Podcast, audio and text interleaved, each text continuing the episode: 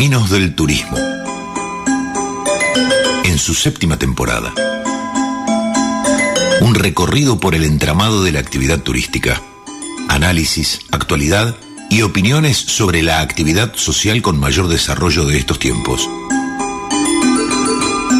Con María Laura Borla, Sabrina Kisman y Marieta Iglesias. Caminos del Turismo.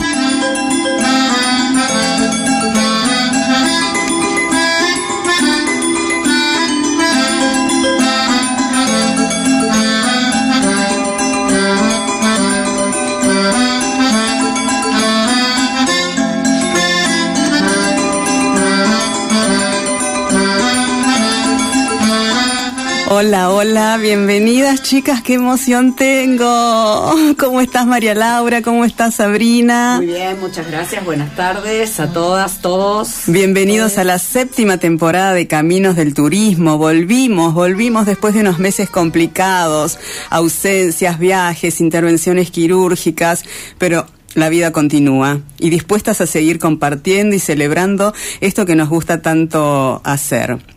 Recuerden que Caminos del Turismo, mis queridos oyentes, es un programa que marca tendencias, informa, genera notas para la semana, aporta ideas, reflexiona acerca de una de las actividades económicas más importantes de Tierra del Fuego. Y yo me los imagino ahora los oyentes tengo que cambiar el chip. Antes era sábado a la mañana, ahora viernes a las 19. Claro, como cerrando la semana. Claro, yo me los imagino, sí, algunos preparándose la ropa para salir, a cenar, empezando el fin de semana a otros preparando, revolviendo la olla y preparando la comida para la cena o discutiendo con eh, la pareja qué serie o película vamos a ver esta noche. ¿Eh? ¿Qué les parece? ¿Cómo se les imaginan ustedes? ¿A dónde vamos a ir a pasear? No sé, yo lo que sé es que pensamos mucho en este momento, nos lo imaginamos hace meses, veníamos ahí coordinando, bueno, finalmente se dio las tres eh, juntas después de, bueno, unos meses eh, de muchas cosas, como bien dijiste Marieta, queremos como siempre agradecer eh, el espacio a Radio, Provincia, a su staff, a la voz de Darío Urruti, nuestro locutor, también a nuestro operador, Dani Morales, a, bueno, los oyentes, al público, a la gente que nos siguió escuchando a través de los podcasts en eh, Spotify y en, eh, y en otros que hay en el éter. no salimos al aire. Durante estos meses, así, es. gracias a esos escuchas, podcast, escuchas.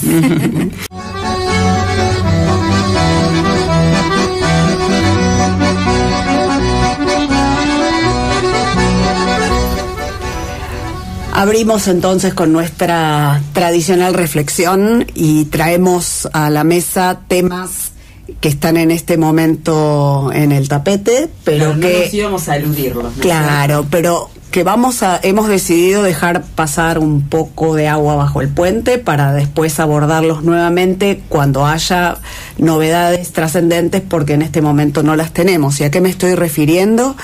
Eh, bueno, estas últimas dos semanas eh, se estuvo hablando mucho de las tareas de fiscalización y contralor eh, sobre nuestra, el desarrollo de nuestra profesión en el campo, en los senderos, cómo debería ser esa fiscalización que todavía no no es. Y vamos entonces a, compartir con ustedes cuando haya decisiones que cambien el rumbo que tuvo hasta ahora, eh, olvidado por años esta, esta, este rol que le competía este, al Infoetour. Y bueno, la urgencia por su resolución. Mm, lógicamente no puede llevarse años de trabajo que vienen desarrollándose a cargo de nuestros colegas, ¿no? Eso por un lado. Sí, ¿no? Y recordemos un poquito qué es lo que pasó, ¿no? Eh, en verdad se ha reducido al titular este de una especie de adversidad entre guías de trekking o montaña y guías de turismo y no es tal esa adversidad sino que esa fue una, una manera de concluirla de titularla pero no, no no ese es el nudo del problema sino justamente lo que acabo de explicar, que es la eh, ausencia de fiscalización y contralor. Entonces, eso es lo que produce como consecuencia algunos malos entendidos y algunos han llegado a un extremo eh, donde se ha expresado violencia de género. Claro. Así que tuvimos una colega que, bueno, ya anteriormente había sucedido lo mismo, se habían presentado las denuncias correspondientes, pero el efecto eh, buscado no se logró porque, bueno, lógicamente eh, la perspectiva de género es algo muy nuevo para toda la comunidad, entonces se va aplicando a medida que se van presentando los casos. Y eh, me estoy refiriendo al caso de una colega que fue increpada durante su trabajo en la senda Laguna Esmeralda por eh, un guía de montaña que este la colega al fin. Claro colega también. Entonces eh, bueno esto está siendo mm, eh, canalizado por las vías correspondientes, hay una denuncia penal de por medio, una denuncia ante el Infuetur también, y bueno, cuando tengamos algún avance de lo que esté sucediendo al respecto, también vamos a compartirlo aquí en Caminos del Turismo. Sí, la ausencia de normas claras, de reglas claras de juego, también de sentar en la mesa a todos los actores que están de alguna manera involucrados o afectados por una reglamentación de una ley que ya tiene muchísimos años, que es del año 2010 la ley de actividades de turismo de aventura. Eh, bueno, recién, también, recién también de turismo activo se la, se la conoce, pero lo, cierto es que estas resoluciones recién se, se dan eh, en aparición a la que, bueno, solamente una de las partes eh, fue convocada para dar su opinión y, bueno, creemos que, bueno, esto hace que eh, si se hubiesen sentado todas las partes en, en, un momento a charlar y a discutir estas cosas y poner sus pareceres, eh, se podrían haber acordado cuestiones, conocerse, relacionarse, que en definitiva, cuando estamos todos trabajando allá afuera y sucede algo, debemos ser solidarios y ayudarnos entre, entre todos. Y con respecto a, este tema que vamos a seguir eh, en los distintos eh, viernes que nos toque Caminos del Turismo, se suma a también una controversia que, bueno, yo justo no estaba en Ushuaia, pero escuchaba, perdón, con respecto a los taxis y remises, de dar nuevas licencias ante eh, la protesta de la comunidad con respecto a la falta de unidades para atender la demanda de ciudadana, del usuario común. muchos achacan esto a que está estaban todos los taxis y remises trabajando con turismo, otros pueden decir que la comunidad creció y entonces se necesitan más unidades al servicio de la comunidad, es decir, que también esto es una, bueno, un tema que lleva años y años. Si tiene su habilitación para salir del ejido urbano, para hacer excursiones como tiene una agencia de viajes, de todas maneras, eh, es eh, muy cierto que tal vez la falta de un diagnóstico certero y una planificación en cuanto a este crecimiento del turismo y de la ciudad también eh, debe ser, eh, bueno, empezar a tener enmarcados y discusiones más de fondo, estructurales, porque si no vamos a seguir discutiendo siempre sobre los mismos temas, los mismos problemas sin soluciones. Exactamente, y un poco para mí, ¿no es cierto? Tener un poco la base de la discusión de esto en que no dar por sentado directamente que un turista viene a pasear Ushuaia en taxi. Eso, digamos, es algo que podríamos también discutirlo como algo que para mí no, no es lo ideal. Pero bueno, serán discusiones. Bueno, presento dos temas ¿no? a tratar a lo largo de este ciclo que seguramente va a ser eh, más cortito y bueno, dedicárselo ¿no? Mm. Bueno, a quienes no están ya con nosotros, yo de mi parte a, Claudio, que escuchaba el programa ¿eh? de lejos y, lo está escuchando, lo seguramente. está escuchando seguramente y que y que siempre decía que de esa manera se sentía un poquito más cerca de Ushuaia y ayer también ¿eh? Dimos el adiós a, un, a, un, gran compañero de trabajo para todos los guías y los choferes. Eh, adiós, Carlos Vargas, a quien ustedes tuvieron el gusto de entrevistar el año pasado. Pudimos entrevistar en nuestro programa del 15 de agosto de 2021. Eh, así que quienes quieran. Coincidiendo que él se había jubilado y entonces vino a contar Vino a contarnos su, Toda su vida, ¿no es cierto? Su vida, arriba un chofer de, ¿no? de la eh, empresa Tolqueyen. un compañero de trabajo maravilloso y ayer nos dijo adiós, también nos debe estar escuchando y todos recordamos esa entrevista eh, que accedió a concedernos ese 15 de agosto del año pasado y así que si buscan ese programa con esa fecha en Spotify van a poder revivir esa entrevista.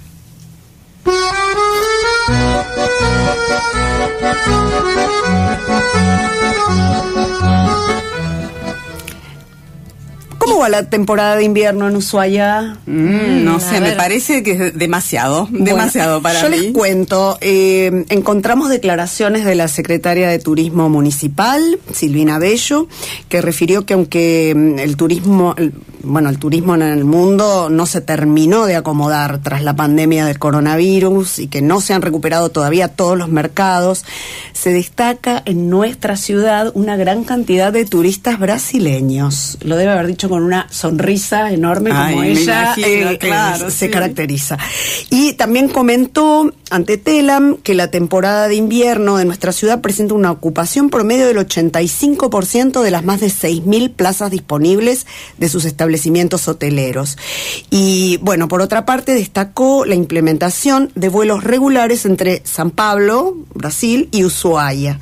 Actualmente hay dos frecuencias semanales con el 90% de sus tickets vendidos. Y te acuerdas que, bueno, lo, lo hablábamos también y se habló en los medios que Aerolíneas Argentinas también ratificó las operaciones que se implementaron para la temporada invernal entre San Pablo, Bariloche, San Pablo, Córdoba, El Calafate y también la operación San Pablo, Salta y Tucumán que van a seguir durante, durante el año. Bueno, Y la de Ushuaia no sabemos. La apuesta también la hizo el Infotur esta semana anunciando que en el mes de julio llegaron 32 mil eh, visitantes a Ushuaia, Bueno. 32 mil eh, turistas, un número más que más que interesante eh, si pensamos ¿no? en el parate de, de la pandemia que nos trajo tanta incertidumbre y sin embargo como ya se preveía y se iba anunciando de parte de los expertos que la recuperación iba a ser a través del turismo nacional, nosotros en Ushuaia, bueno, tal vez con la ayuda del previaje tuvimos este gran boom ya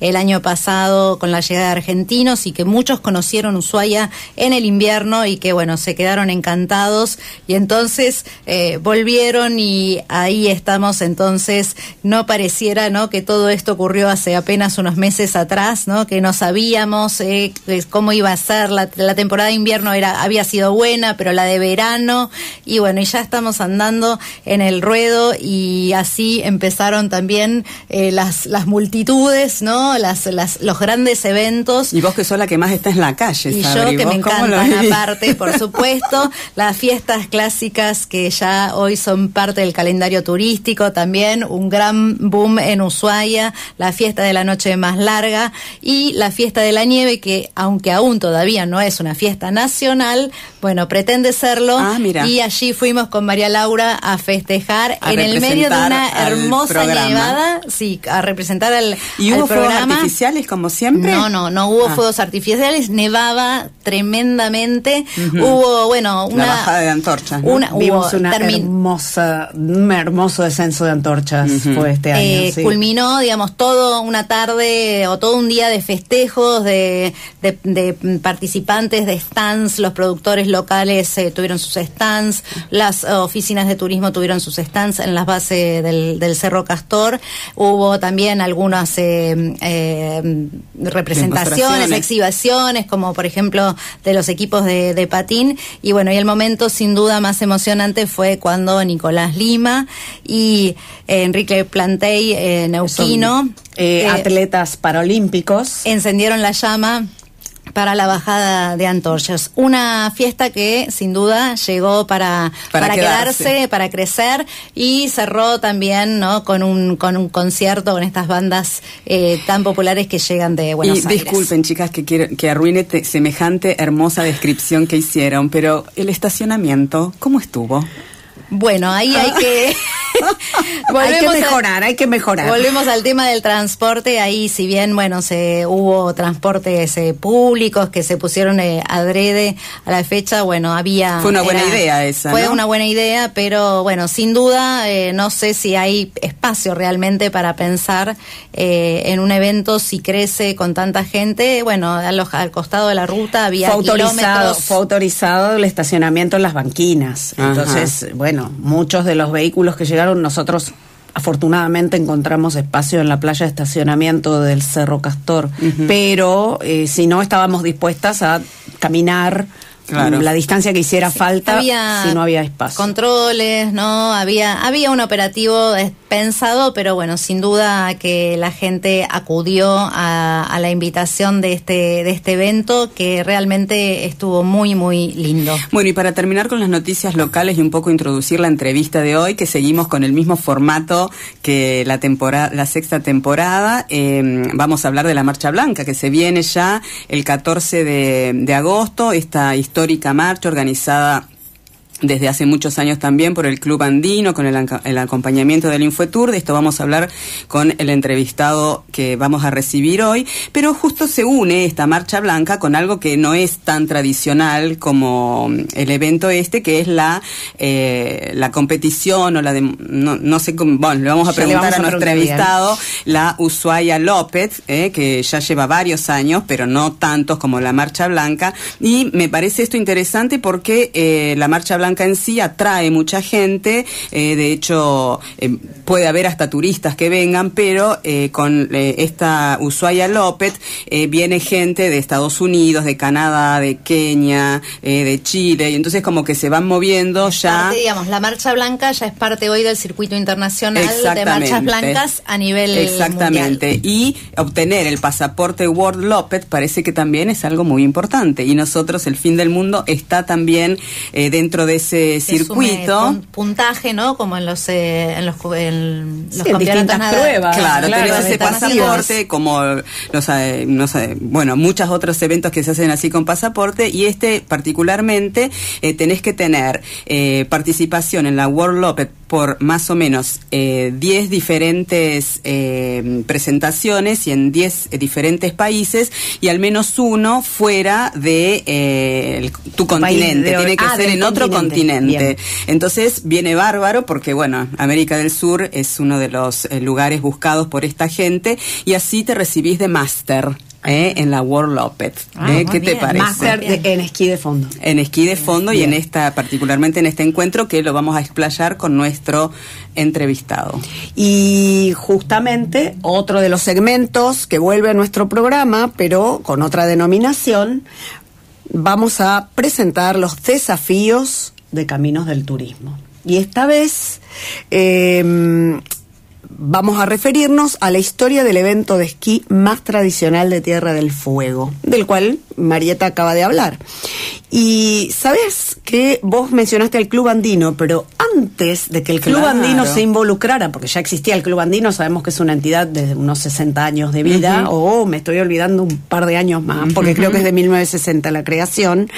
Eh, en 1981 fue por iniciativa del Centro Invernal Tierra Mayor, me animo a decir que por iniciativa de don Gustavo Giró, eh, propuso desarrollar una travesía eh, que eh, inició en el lago escondido, consistió en ascender hasta el Paso Garibaldi y llegar hasta la hostería de Tierra Mayor. O sea que fue una travesía más larga que una marcha blanca, eh, de las que conocemos ahora, que, recorre 21 kilómetros. Y mm, en esa oportunidad llegaron a ser 60 esquiadores. Y hasta el año 1986 no hubo otra edición de esta propuesta. Ahí sí es el Club Andino Ushuaia eh, quien toma la posta y se inicia un evento anual bajo la denominación de Marcha Blanca. Así que en 1986, aquella segunda edición se inició en Rancho Hambre y llegó hasta Las Cotorras. También era bastante larga. Y ahí se sumaron 205 esquiadores. Ah, bueno. Y después, si bien estuvimos explorando para encontrar eh, un número más actualizado, el más eh, eh, moderno que encontré con eh, la participación de 800 esquiadores fue la, de, la edición del año 2000. Ah, bueno, todos los años en muy pocas oportunidades se interrumpió. 1989, 2004, también en pandemia hubo una edición virtual y la otra no me acuerdo si se suspendió, ya le vamos a preguntar al entrevistado. Y en base ¿Y a el, desafío cuál es? historia Que que a los oyentes a ir a la Marcha Blanca Vamos a la 14. pregunta. Hoy, a 41 años de ese primer hecho de 1981 del lago escondido a Tierra Mayor, tenés que responder por privado en nuestras redes, Messenger e Instagram, a la pregunta. La siguiente pregunta. ¿Qué número lleva la edición de la Marcha Blanca 2022? Si prestan atención a toda la 40 publicidad- años dijiste. No es tan, no que hace tan 40 complicado. años. Se puede averiguar. no, Menos porque- dos que ah, dijiste que sí, se bueno, interrumpió. 1981 se hizo, pero 82, 83, 84 y 85 no. Ah, Así no. que bueno, Ah, ¿eh? hay Bueno, que ver, no hay sé. que ver. A estudiar. Algunas se, se suspendieron por falta de nieve, así que bueno, eh, ¿qué número lleva esta Marcha Blanca 2022?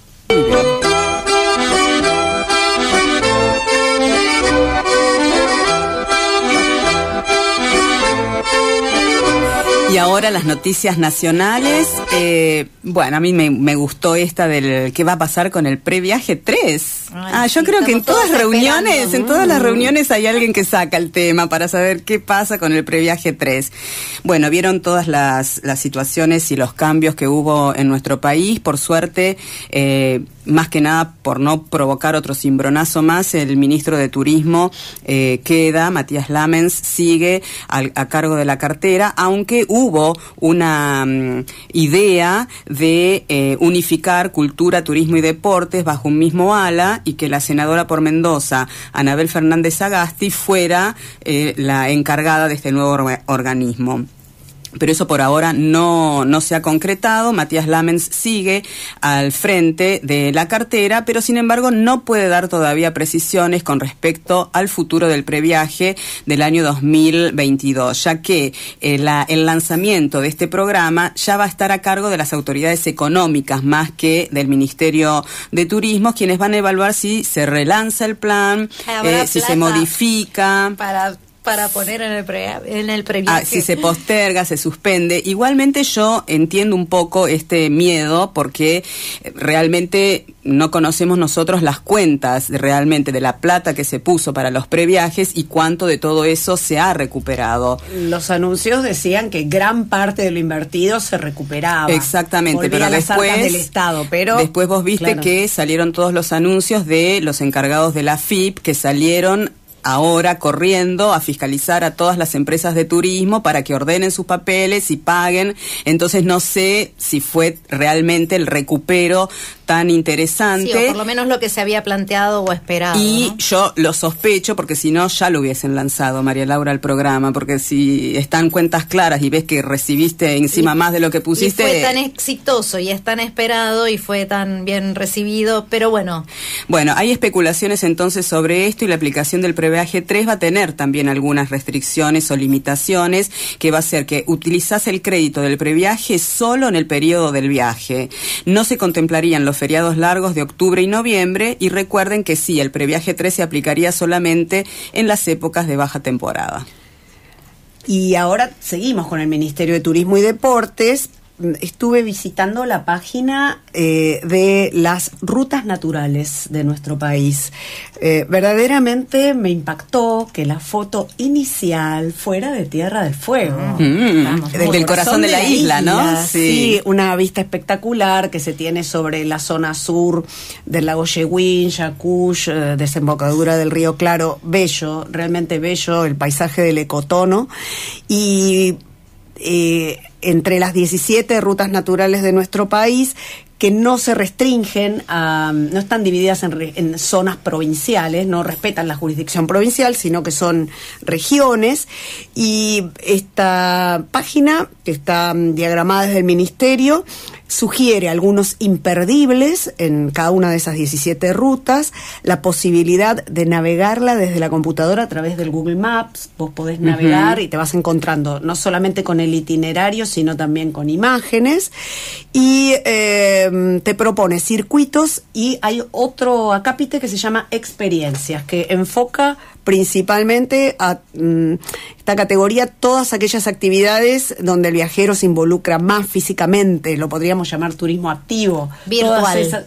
Sí, también. No, virtual no, ¿eh? en donde el viajero se involucra ah. en, en, Contando el destino, la en el destino. No, por ejemplo, viajes en moto, buceo, eh, caminatas, eh, con cierto nivel de exigencia, cabalgatas, navegaciones donde vos sos eh, tu propio propulsor, por ejemplo en kayak, ese tipo de actividades lo, lo denomina experiencias. Y bueno, me, me gustó cómo está organizada la y página. yo eh, por Instagram hay un, un, grupo que se llama eh, Huellas del Fin del Mundo, las Huellas del Fin uh -huh. del Mundo, que no sé si están haciendo un video o, o, hicieron una experiencia de como vos contás, justamente en el corazón de la isla, siguiendo esta ruta propuesta por el Ministerio de Turismo y bueno, con gente de acá de Ushuaia. La de Tierra de Fuego, Isla Grande de Tierra del Fuego, se llama Ruta del Fin del Mundo. Uh -huh. Y además, como parte de nuestra provincia, está propuesta también eh, una experiencia en el continente antártico. Ah. Y después, bueno, hay en otras regiones y provincias de nuestro país. Bueno, Pero bello para visitar. Es ¿eh? importante ¿no? Destacar que la inclusión de Antártida es una visión, un aporte interesante que sin duda debe haber sido desde, desde Tierra del Fuego.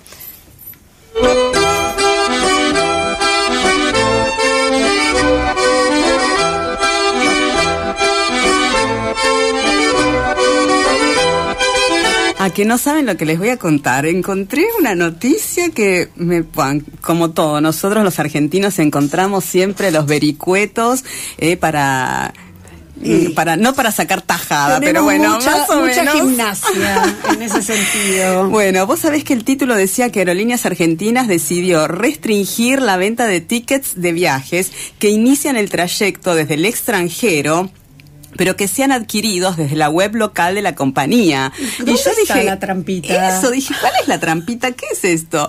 Bueno, vos sabés que más que nada la gente que tiene parientes, que vive, la gente que vive en Argentina y tiene parientes en el extranjero, les sacaba el pasaje, por ejemplo, Madrid, Buenos Aires, Madrid, lo pagaba hasta que se pudo en cuotas, en pesos, y después la, el pariente venía acá con sus dólares, le pagaba el valor devolvía, digamos, devolvía en ticket. dólares, el, el, argentino se hacía con los dólares y esos dólares ingresa, ingresaban en el mercado blue, en el mercado negro. Y así que, viste, el, yo me lo imagino al ministro de Economía pensando, ¿dónde están todos estos dólares? Venga. Y empieza a buscar por todos lados de dónde, eh, dónde se esconden los dólares que que entran. Así que si vos lo hicieras igualmente por la página, porque vos querés sacarle a tu pariente desde acá, regalarle el pasaje o lo que sea, solo lo podrás hacer con las tarifas más caras, pagando en pesos y sin cuotas, porque la idea justamente es incentivar la venta en el exterior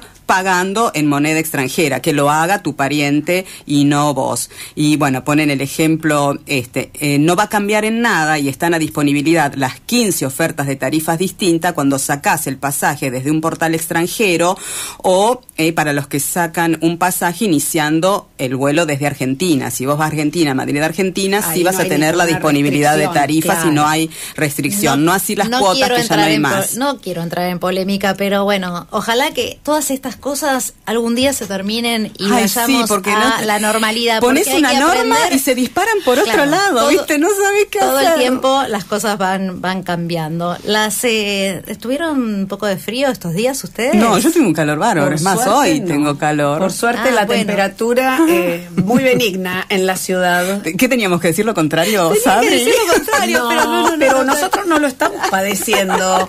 Claro, no, Estamos en el segmento de, noticias internacionales. Claro, por supuesto.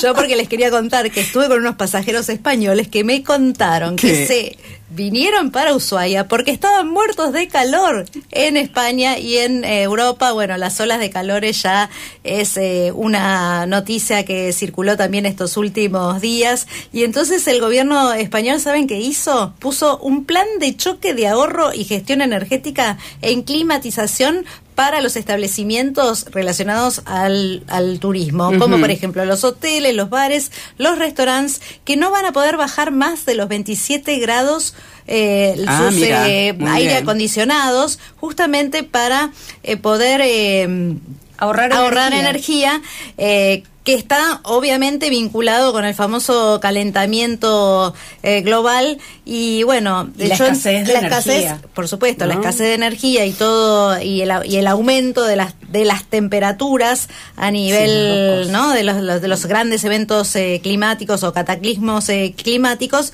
lo que digo es que bueno, en general esa, ese ese número era de 23, 24 grados y hoy ese número está no sé cómo van a hacer para controlarlo porque, y aplicarlo acá en Argentina, otra cosa sería. Aplicarlo acá en Argentina casi que bastante complicado. y en invierno, ¿qué pasa en invierno? Y en invierno, bueno, controlarán, el, la, calefacción. la calefacción también, eh, ponerla a una temperatura que es 19 grados. Ah, es de 19 grados. 19 grados. Es de 19 grados. Bueno, bastante bastante fresco. Bueno, pero este tipo de medidas a mí me gusta porque de a poco ayuda a concientizar a todo el mundo con respecto a lo que siempre venimos diciendo Hay nosotros. que ponerse un sutercito dentro de casa en vez de estar en remerita Está bien que lo dijo Macri, pero bueno, tenía razón. Démosle un punto. bueno, ya terminamos con las noticias eh, que nos acostumbramos en este primer espacio y como estamos en un marco de nieve, les propongo que escuchen el siguiente separador. La nieve juega con la brisa y zigzaguea. Hiela los ríos de ternura cuando los besa. Cae al unísono, al soplido de los vientos, y con su magia envuelve todo en su misterio. ¿Quién lo diría que hubiese vida en este tiempo de gelidez, de hallar refugio y sustento, tiempo de paz, tiempo de abrigo y dar abrazos, tiempo en que el sol se va alejando de nuestros pasos. Bueno es sentir en mí este frío que me tiembla, sentir la nieve tocar mi cara con pureza, volar en alma si se puede, volverme río aunque me hiele, y estar por siempre enamorado del gris invierno, fluyendo lento por las venas del ruin tiempo. Pablo Neruda No hay nada como ser el primero en dejar huellas de pisadas en una capa de nieve intacta para conectarse con lo que nos rodea. Respirar profundamente una bocanada de aire frío y permitir que la blancura colme nuestra visión. Eso hace que cualquier otro pensamiento o preocupación se esfume. En parte, estas razones, más la diversión que aportan las actividades de nieve, son responsables del desarrollo del turismo invernal en diversos sitios del mundo, siendo nuestro país uno de los pocos del hemisferio sur donde podemos disfrutar de este fenómeno en centros invernales que nos brindan los servicios necesarios para hacer de esta experiencia un pasaje inolvidable de nuestras vidas.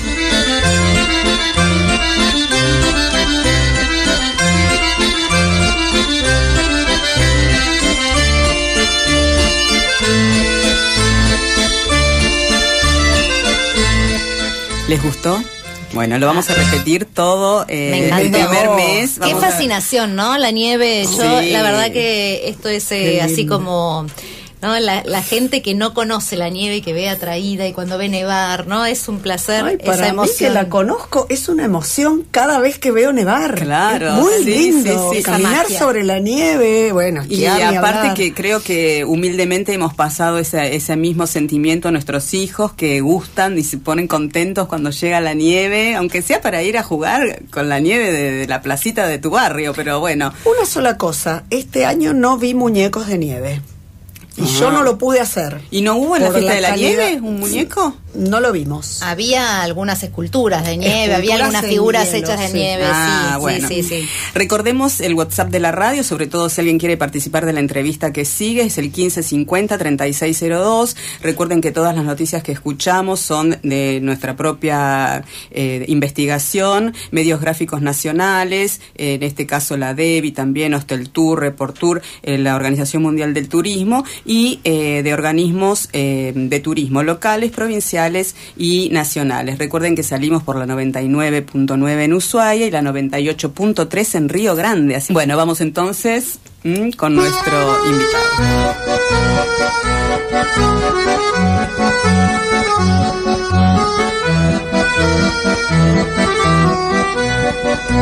Sí. Pablo Valchev, esquiador, profesor de educación física, muy querido y recordado por sus alumnos, entrenador de esquiadores fondistas, organizador del principal evento anual de esquí de fondo desde hace más de una década.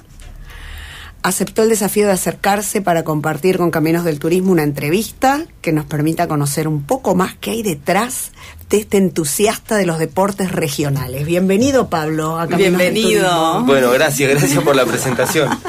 Hoy te mandé un audio. Sí. Me pasó ayer eso. ¿En serio? Sí, ayer, ayer. Bueno, es que agregué muy querido y recordado por sus alumnos, Claro. justamente por el audio que nos mandaste. Qué lindo Sí, sí, tener que sí. ese, ese que y aparte que los profesores de educación física son a veces los que mejor relación tienen con sus alumnos, ¿no es cierto? Tenemos buena relación. sí. Claro, No me sí, puedo sí. sacar el Pablín y el Pablito de Eh, mis claro, alumnos. sí, qué Y lindo. l- en la formación del profesor de educación física tienen un alto componente de dinámica grupal Sí, y bastante. entonces Mm. eso me parece que tiene algo que ver. Sí, sí, además es una asignatura, un espacio curricular que no es tan... tan rígido, ¿no? Claro, Como las clases en el Sí. aula, por Igual ejemplo. me planto, ¿eh? Yo doy clases 7 y 20 de la mañana y los hago entrenar un poquito. Claro, porque quieren dormir a esa hora, Sí. seguir de- con la almohada. Seguís en actividad, Pablo, como docente. Sí, sigo Bien. trabajando en la escuela. Sí. Bien. Hace 25 años que trabajo en el colegio Don Bosco. Y ahí estoy. Me gusta. Sí. Además trabajo en, en el área de políticas sociales de la municipalidad y, y he pasado por varios lugares y además el club, ¿no? Que, que es un espacio Tu que me- pasión.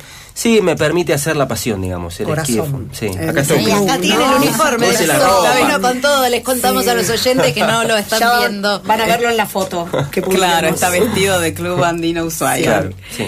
Bien, bueno, entonces vamos a alargar con algunas preguntas que preparamos y después vemos si este, de parte de la audiencia hay inquietudes. ¿Cómo no? ¿Cómo no? Y Con gusto. eh, todo lo que vos quieras agregar al respecto. Mi primera pregunta es si tenés algún recuerdo de tu primera participación en una marcha blanca. Eh, sí, lo tengo presente, ¿sí? Fue un día hermoso, año 1986. La del 85 no recuerdo, o sea, tengo fotos, pero sí la del 86 sí, porque largamos eh, de la zona del Valle de los Huskies y terminamos en Aruen, ¿sí? Se cruzaba la ruta en ese momento. Eh, No, claro, no estaba- No estaban y los además, túneles. y a- claro, no estaban los túneles. Y además, eh, el, la nieve eh, estaba tan linda, o sea, tan linda en el sentido que el piso se podía esquiar por todos los, por todos lados. ¿Viste cuando se arma la costrita de nieve en, en- en el valle? Sí.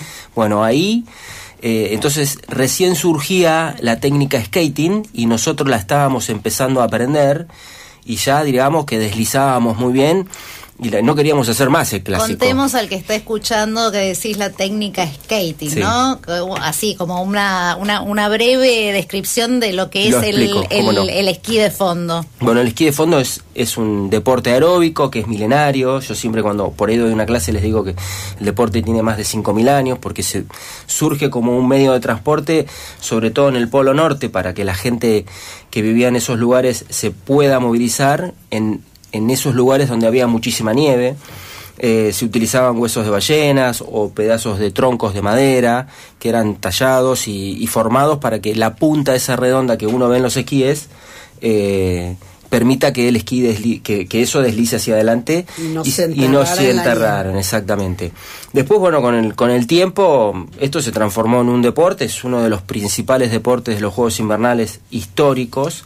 Eh, es uno de los deportes más duros en cuanto a la exigencia de- en el entrenamiento.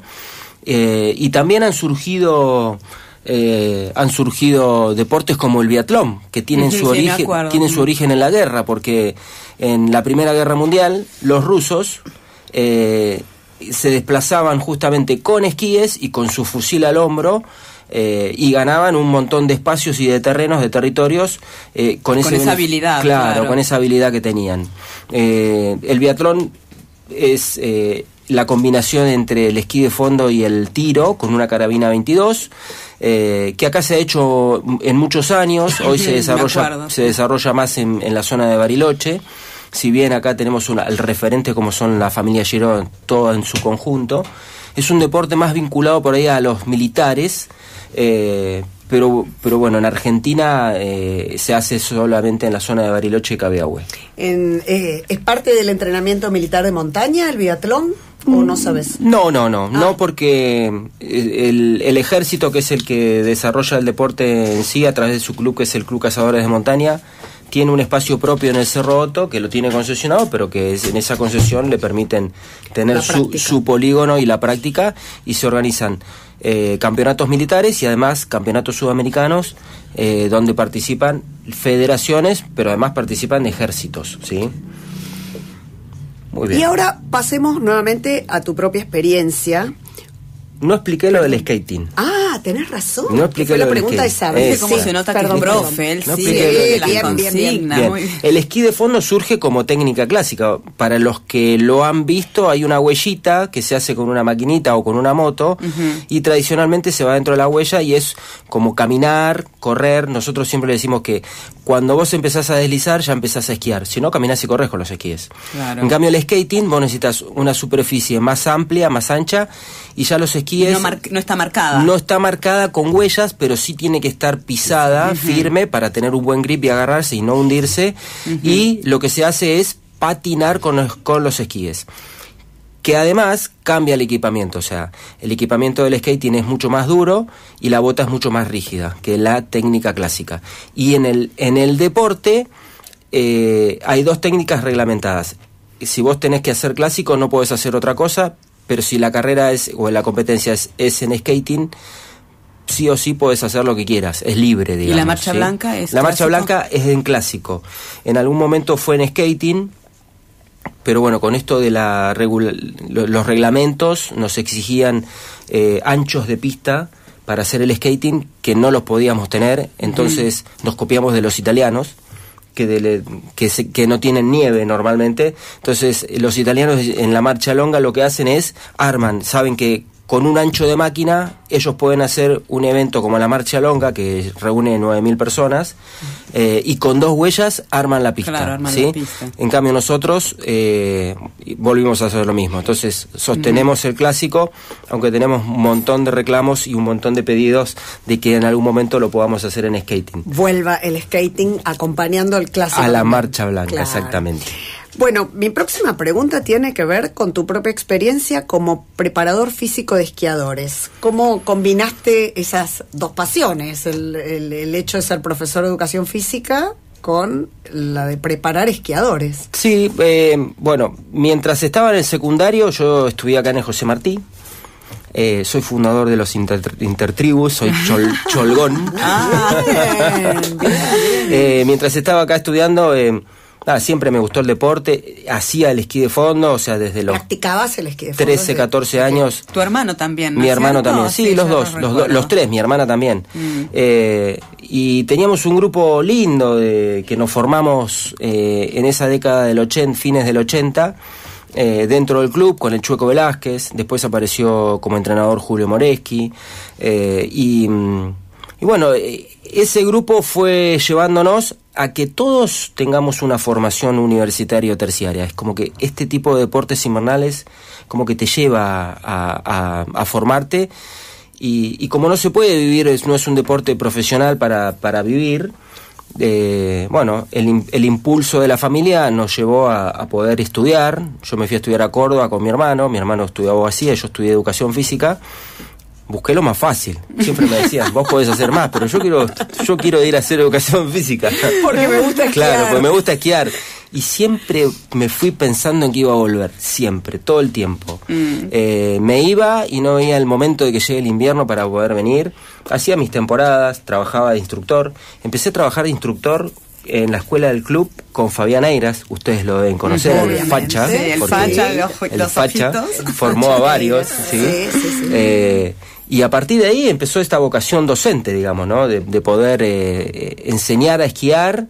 Me tocó, me tocó trabajar en. eh, le agradecí siempre a Gustavo Giró, padre, eh, esa oportunidad de, de- de que me dio de poder eh, enseñar en Tierra Mayor. El gran visionario. Sí, totalmente, sí. Eh, y, bueno, también a Juan Carlos Lobese, que, Claro, que desde fue donde yo cotorras empe- también, donde claro, empecé a esquiar, digamos, también, ¿no? O sea, las cotorras. eh, yo empecé a esquiar con Vicente Corradini. Ah, ¿sí? claro. Después lo conocí al Julio chueco. López eh, comentó que también fue Vicente Corradini su instructor Claro, de con, esquí de Vic- fondo. con Vicente, que caía a la tarde porque él trabajaba y nos y jugábamos con él. La verdad que unos recuerdos con Vicente.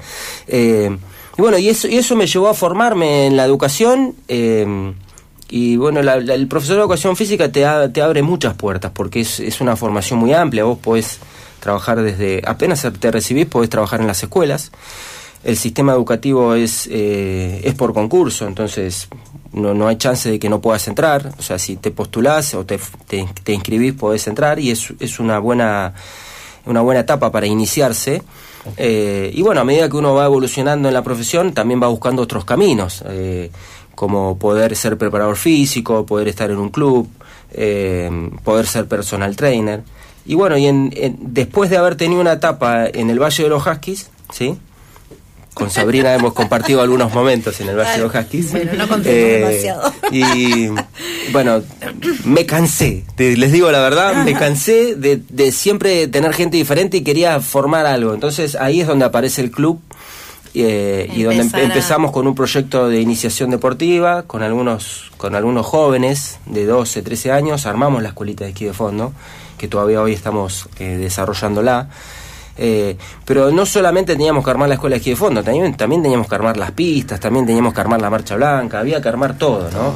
Eh, Pero en el club tuviste un grupo interesante de gente Sí. que te siguió, te apoyó, entusiasta, ¿no es Sí, cierto? sí, sí, Con todo claro que Sí, eso. un Sí. grupo promotor que si no de, de otra manera, ¿no? Porque también está la pata acá del club, ¿no? Y todo lo que son El- los centros invernales. El club es la ONG que para los que participamos de las organizaciones que nos permite poder hacer cosas y, y el club es una institución histórica que tiene mucha relevancia en la ciudad, es, es, es muy importante en el desarrollo de los deportes invernales.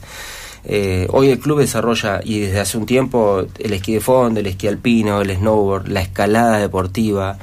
Eh, ¿Qué más me quedo? Me- el, El patín, el patinaje el hockey sobre sobre hielo, el hockey está sobre el hielo. En un, ratito- hockey. en un ratito se juega la nueve, final. que está despegando también, ¿no? Claro, como, sí. como actividad Sí. deportiva. Ahí realmente. tenemos al nieto de Marieta y, Y a, a mi hijo hijo, menor. sí. Sí, sí. Y el bueno, es un, es un espacio que a, a muchos de los que estamos en el club nos permite hacer las cosas que nosotros nos gustan, digamos. Y que está tan ligado con el turismo, ¿no? También, Sí. porque por eso te, te, Sí, te invitamos de, de alguna A caminos manera. del turismo. Tal vez el, el esquí de fondo no es lo que no atraiga a tanta gente, pero yo creo, o siempre por lo menos le transmito a la gente que creo que la marcha blanca es el evento eh, más eh, au- auténtico que, que hay eh, a nivel nieve, local, ¿no? de nieve. Sí, sí, sí, de, de invierno. Yo diría de- a- a- anual, ¿no? Es el evento local Mm. que nos representa, donde vos podés ver a, la- a las familias, Sí.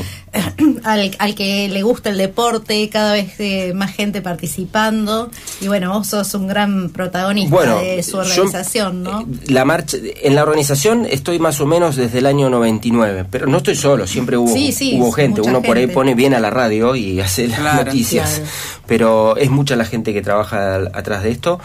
Y nos pasó que con la Marcha Blanca, eh, en un momento se convirtió más en un evento social, que es como surgió, que deportivo. Eh, y la verdad que había eh, se había puesto competitiva la Marcha Blanca. Había un grupito de, de esquiadores que competía y, Y quería llegar primero. y quería llegar primero. Bueno, después empezó a venir gente de afuera por la Marcha Blanca. Pero ¿qué pasa? A nivel eh, mundial o a nivel de, de lo que tiene que ver con las marchas, era una marcha corta, que, que no trascendía eh, lo que en realidad eh, tiene que ver con el concepto de las maratones de esquí de fondo. Ah. Entonces, a partir de ahí, generamos eh, un evento nuevo como es Ushuaia Lopet, eh, que es una, digamos, hoy es, una sol- hoy es- hoy es un solo evento, pero cuando surgió hace 12 años, eh, lo, lo hicimos en dos fines de semana y lo, lo- lo sostuvimos durante un tiempo. Después por cuestiones financieras nos costaba hacer dos fines de semana seguidos. O Entonces, sea, un fin de semana Marcha Blanca y, el siguiente el Ushuaia Ushuaia López. López. Sí, Ushuaia López surgió con una, como una maratón de 42 kilómetros. Arrancamos con 30 personas, pero llegamos a tener 120. en- Competidores compe- sí, aficionados, sí, Aficionados. algunos competidores y el, te diría que el 90% aficionados. A llegar, a tratar Sí. como una, una maratón. desafío. Un desafío, como el nuestro que hacemos Pero, el nosotros programa. no con- yo creo que nadie pensábamos que podíamos hacer 42 kilómetros, ¿sí?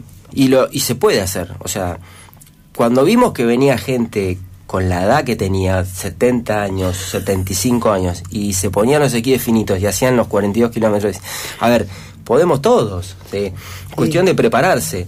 Eh, y fue así, como lo quiero mencionar, Marcelo Chazú fue a un... a- Marcelo es uno de los referentes que tenemos en, en este tipo de eventos, porque él es el único máster eh, presidente del instituto. ex presidente del fue- fue En su momento, siendo presidente del Infotour, él fue a una marcha en Suiza, porque es un fanático de todo esto, y cuando terminó la marcha se le acercó una persona del World Lopet y le dijo, nosotros queremos ir a Argentina porque ustedes tienen una carrera que se llama Ushuaia Lopet.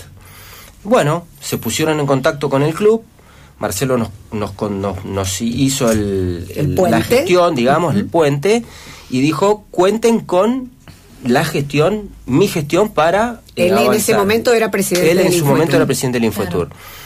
Eh, nos llevó un año, eh, López está estaba haciendo en ese momento, estamos hablando del año eh, 2013, eh, estaba haciendo una apertura, de, porque era un- un- una federación muy cerrada, donde había solamente 16 carreras, donde era una sola carrera por país, la mejor carrera de cada país, la mejor maratón. Hay maratones que van desde los 42, pero hay otras que van hasta los 72 kilómetros. ¿sí?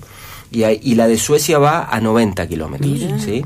¿Y eso en cuánto Eh, tiempo hacen? Y eso, no, no importa, largan de noche y Ah. terminan de noche. ¿sí? Ah, Son mira. tradiciones de los lugares eh, que era, no sé, por ahí escaparse de, de- de- de la guerra de, y refugiarse y, y- y- y se salvaban por hacer 90 kilómetros. Por ahí surgen de ese tipo. Hay una película que está en Netflix que se llama El último rey, eh, que es una película noruega que, que es, es sobre el esquí de fondo y cómo salvan a, a un bebé recién nacido que iba a ser el último rey Ah, mira. eh, y lo salvan a- llevándolo haciendo esquí de fondo. Eh, no, está buenísima. interesante para, sí, la apta, para, apta para todo público. Es muy linda la película. Bueno, hablando de 90 kilómetros Sí. o las distancias, acá me están reclamando algunos oyentes eh, qué pasa con la PIPEF. Contemos qué es la Ah, PIPEF la y PIPEF, porque eh, vimos, eh, claro, mucha gente en el en, durante la pandemia muy entusiasmada con el esquí de fondo. No, no se conseguían esquíes, no se conseguían tablas. Eh, en, en Ushuaia y bueno, un circuito que había sido pisado, entiendo, por el, por el gobierno, ¿no? De toda la pista provincial. Y bueno, y entonces ahora, eh, ¿qué, qué, qué se sabe de, de volver a tener ese circuito ahora que estamos en invierno, ¿no? Que la gente que quiere disfrutarlo. Bueno, nosotros trabajamos en, en conjunto con el Infotour. El Infotour es el principal patrocinador que tenemos, es un socio nuestro. Y en su momento, eh, la PIPEF surge como eh, una pista provincial de esquí de fondo, que era la, la pista que se utilizaba para hacer la marcha blanca. La PIPEF recibe, la PIPEF, el Infotour gestiona ante Nación fondos para poder mejorar esa trazada eh, y se convierte en pista provincial de esquí de fondo. Esto fue en la gestión de María Silvia, en el. Infotour, ¿sí? Con ella. Eh, después, bueno, siguió con otros. Eh, el tema es que la PIPEF requiere de, de- de mantenimiento anual, o sea, todos los años. Y En bueno, verano también, claro, ¿no? y a veces el clima te lleva a puentes y hay que hacerlos de vuelta. Bueno, en los últimos años el clima nos llevó varios puentes, la PIPEF quedó cortada hasta hace 10 días. Ah, bueno, hace 10 días, bueno. ¿sí? Primicia. Sí, sí, que, Primicia. que, que se pudo conectar. eh, había un puente que no estaba más, que en la zona de, entre el Cerro y Tierra Mayor, a la altura de, de Valle Hermoso. Ya fue hecho nuevo por, sí, por, por el Infotour a través de los convenios que tienen con los centros invernales y mañana va a estar pisado el tramo entre Tierra Mayor y las, las Cotorras Cerro Castor. Como para ir 12 kilómetros. Calentando motores. Ya estuvo pisado y el club se encarga de, eh, a través de la Marcha Blanca, de generar los otros 10 kilómetros que faltan para completar los 21 kilómetros. Ah, muy bien. Igual así todo, la PIPEF ha tenido, eh, ¿cómo decirlo? Eh, ha tenido complicaciones, no, pero ha, ha tenido que convivir con la evolución del turismo, ¿sí? ¿Por qué? Porque la senda Esmeralda, que no era tan transitada, hoy se ha convertido en una autopista, ¿sí? Entonces, se pisaba la PIPEF y resulta que en ese tramo, apenas terminabas de pisarla, eh, se, se, convertía en una autopista de caminantes y no se podía esquiar más. Entonces, este año, a partir de este año, decidimos eh, hacer eh, dos rulitos completar los 21 kilómetros sin superar la senda de, la Esmeralda y va a quedar solamente para senda de caminantes. superposición de usos que lamentablemente tiene que ver se con la evolución. incompatibles en el invierno sobre todo, ¿no? Porque en verano tal vez no. Estamos medio llegando al final de la venir la semana pero... que de vuelta. No, pero para que te quiero hacer una preguntita cortita, eh, que es justamente esto de si vos ves a lo largo de la evolución de la Marcha Blanca y de la World Lopet más turistas acercándose a este evento, si si has tenido contacto y quiero saber cómo ustedes como club se involucran en las promociones de nieve que tiene la provincia o la ciudad eh, cuando salen a promocionar la nieve en otros destinos. Sí, eh, sin duda que World ha generado eh, una visibilidad al destino muy muy linda. O sea, hemos recibido, hemos tenido ediciones con con, representantes de hasta 15 países. tenemos que mencionar también los atletas que vienen representando a, la provincia, que de alguna manera también posicionan la disciplina. Mm. Sin duda, ¿no? Y sobre todo cuando cuando, cuando salen a competir llevan su, ¿Vos tenés el pasaporte, Pablo? Sí, tengo el pasaporte. ¿Y cuántos Tengo dos, tengo la, tengo la López y la Marcha ah. Longa nada más. Ah, bueno. no, ya tenés que llegar a 10. Sí, tengo que llegar a 10. 10 y una tiene que ser fuera de Europa. Por eso Ushuaia se convierte en un destino importante. Es más, bien está viniendo un esquiador polaco a sellar su décimo pasaporte en Ushuaia. Claro, se recibe de máster. Se recibe de máster acá. Sí.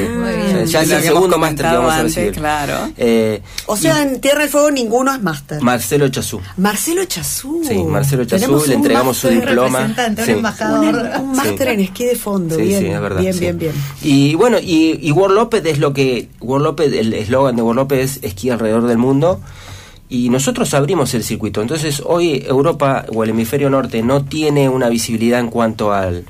no tienen nieve, entonces necesitan contenidos de nieve y nosotros estamos generando muchos contenidos de nieve y de esquí a través de, de, las redes sociales y de las comunicaciones que vamos haciendo. Sí, eso me parece genial. Domingo 14 de agosto, ¿no? Sí. Es la próxima edición de la Marcha Blanca. No digas el número porque lo preguntamos en nuestro desafío. Y ya hay algunos. Pero sí puedes decir la hora. Pero no, decinos cómo tenemos que hacer para participar. Bien. Y ahí ya. www.marchablanca.com. Sí. Bien. Y la largada va a ser 10 y media de la mañana en el Centro Invernal Tierra Mayor, 42 y 21 kilómetros, y promocionales de 7 y 3 a las 12 y media del mediodía. Muchas gracias. Vamos a tener.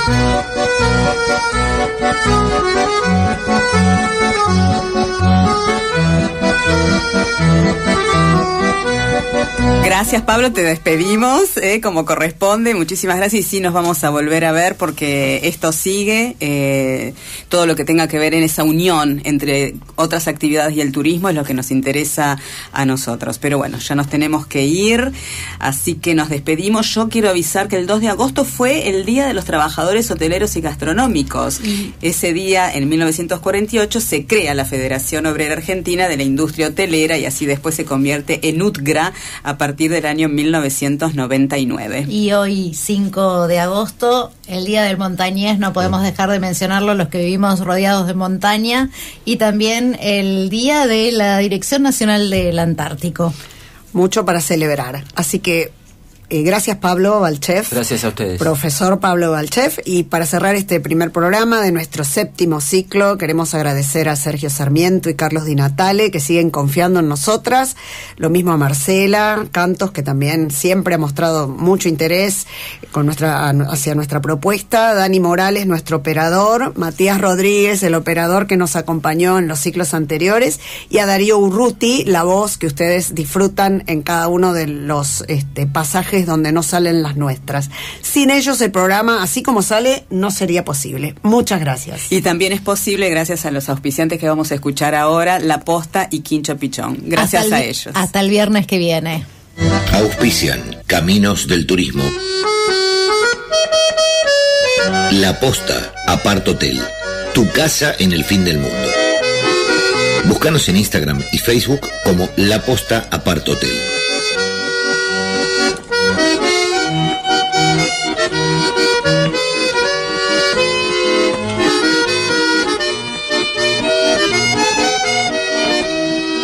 Quincho Pichón, el sitio para tu próximo evento. Contactalos al 430-026 o celular 2901 4960 51 o búscalos en Facebook. Quincho Pichón.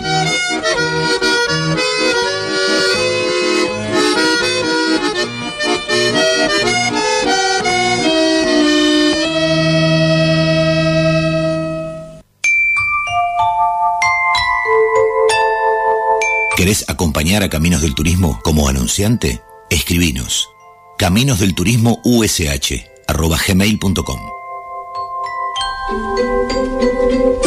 Hasta aquí, Caminos del Turismo, séptima temporada, por FM 99.9, Radio Provincia.